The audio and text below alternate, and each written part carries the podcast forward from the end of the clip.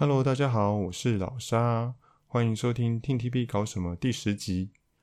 诶，一步一步走到这里，也到了两位数了呢。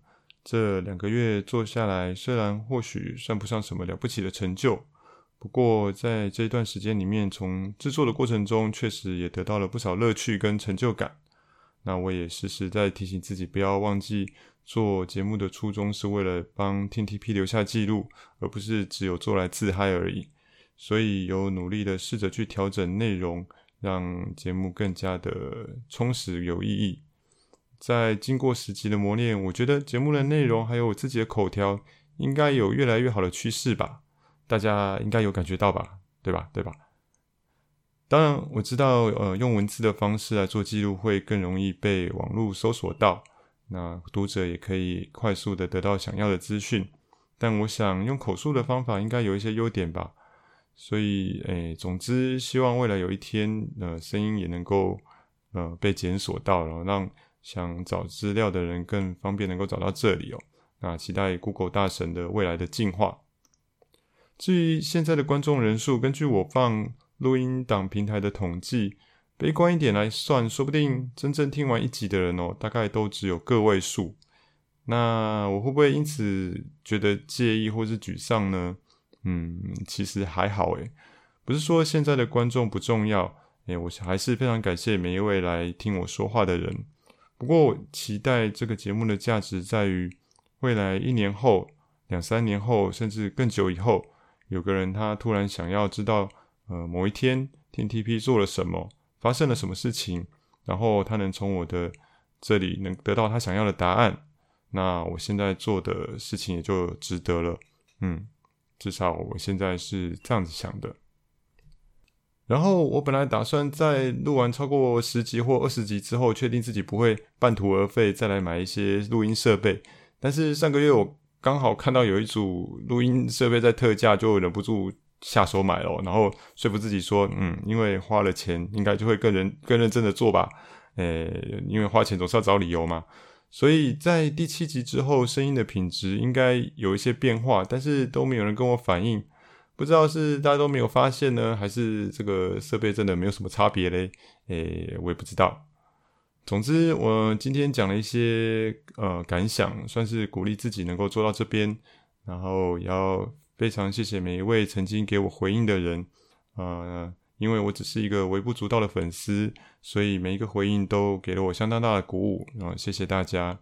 那我不确定自己还能坚持多久，但希望在这边走过的每一步呢，都能留下让自己足以自豪的痕迹。好，那我们就开始这一周的活动回顾吧。十月十二日星期一，今天没事。其实还蛮难得，星期星期一没有事情的样子。十月十三号星期二，今天官方网络商店开始贩售万圣节的生血。从宣传图上面来看，这次的服装比较多样化，而且质感很好，风格很华丽，修图看起来也比之前自然许多，所以得到了不少好评。啊，更要命的是，在 IG 上面紧接着各个成员都一波接一波贴出侧拍的照片，啊，每个人都超级好看的，让粉丝们都感到心痒痒。我想这次生血的销售量应该又能再创高峰了吧？晚上官方 YouTube 频道上传了“呜吼呜吼吼”的录音花絮，在影片中可以看到十六位选拔成员各自录音的状况，还有每一位的反应跟感想。今天还有侨光科技大学五十六周年校庆演唱会，演出的成员是 UNI SAKURA 的刘晓晴、林于欣、林奕云、周佳玉、张雨玲跟袁子竹。演出的曲目是《呜吼呜吼吼》，看见夕阳了吗？跟 TTP Festival。另外晚上八点在 Momo 购物官方的 Facebook，呃，有个直播节目，毛起来玩，邀请了 TTP 的成员。上节目的成员是陈诗雅、林杰、蔡雅恩。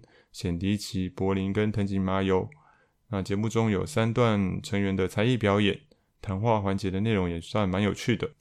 我觉得在直播的节目中呢，能有这样的表现算是很不错。十月十四号星期三，今天是中山医学大学的新生演唱会，演出的是 UNI BELLFLOWER 的成员藤井麻由、李佳丽、邱品涵、刘雨晴、林杰跟高云珏。表演的曲目是《呜吼呜吼吼》，看见夕阳了吗？跟 TTP Festival。在晚上，官方 YouTube YouTube 频道也上传了《奔跑吧企鹅》的录音花絮。虽然没有像《呜吼呜吼吼》的花絮一样访谈了每一位成员，不过内容还蛮好笑的哦。只可惜片长只有两分钟，实在是太短了。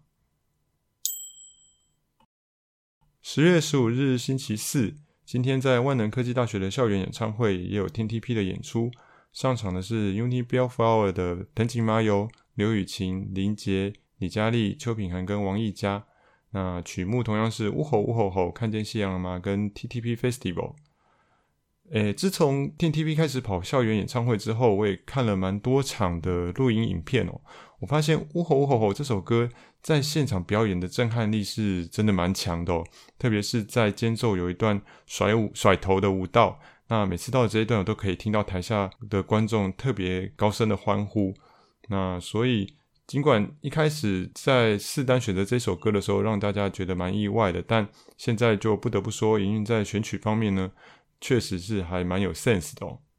另外，今天晚上 TTP 上了两个综艺节目做宣传，一个是三立都会台的《国光帮帮忙》，演出的成员是潘姿怡、柏林跟蔡雅恩；另一个节目是中天综合台的小明星大跟班。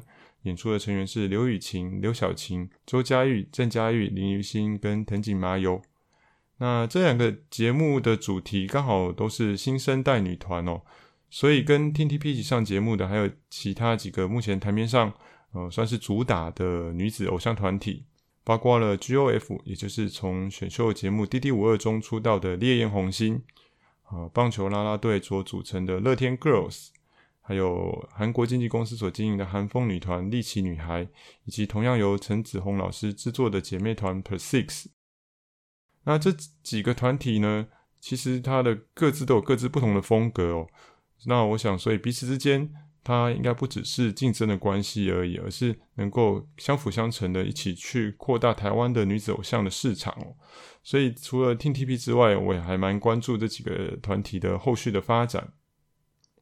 在节目内容方面，呃，国光帮帮忙里面，呃，三位成员表演了呜吼呜吼吼，呃，不过三只有三个人来表演这首歌，真的气势比较弱一点。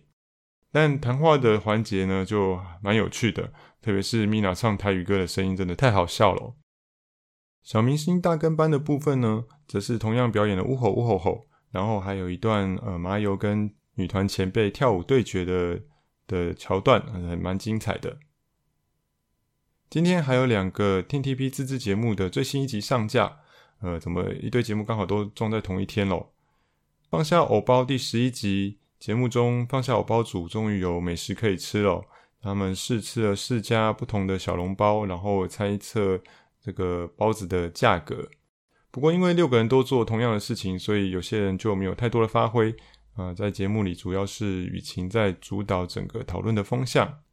虽然说最近几集的并没有什么放下偶包的感觉，但我觉得整个节目的企划越来越有团众的样子哦。加上 GO 捷运直达组的外景，在这样慢慢练兵之下，说不定真的哪天就能开始制作 TTP 专属的综艺节目了。我是真的真心期待着。GO 捷运直达的第六集呢，这次来到了双连站，然后节目一开始就有做了双连站的基本介绍，感觉。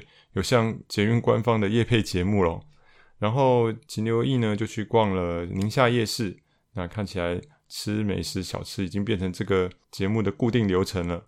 不过这一节节目中呢，有增加了让呃小晴跟刘佳讲母语的一个小游戏，我觉得这样子活用两位的出生背景哦，让这个节目更有特色，是一个相当好的安排。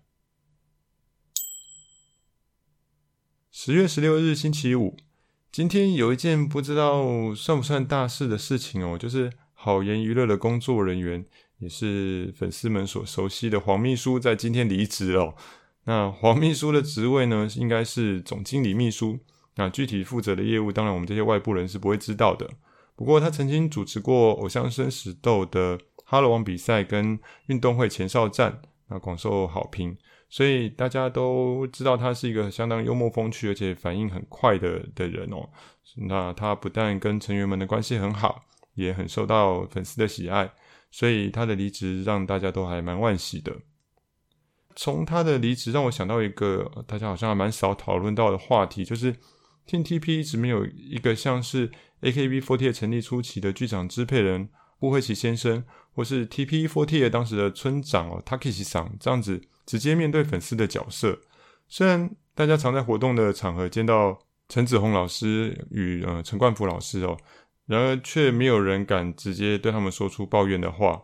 一方面是怕粉丝行为偶像买单哦，得罪了老师就就糟糕了。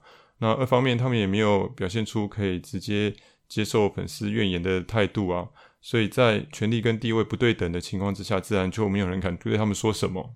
那至于一个介于营运跟粉丝之间的沟通角色重不重要啊？当然很重要啊。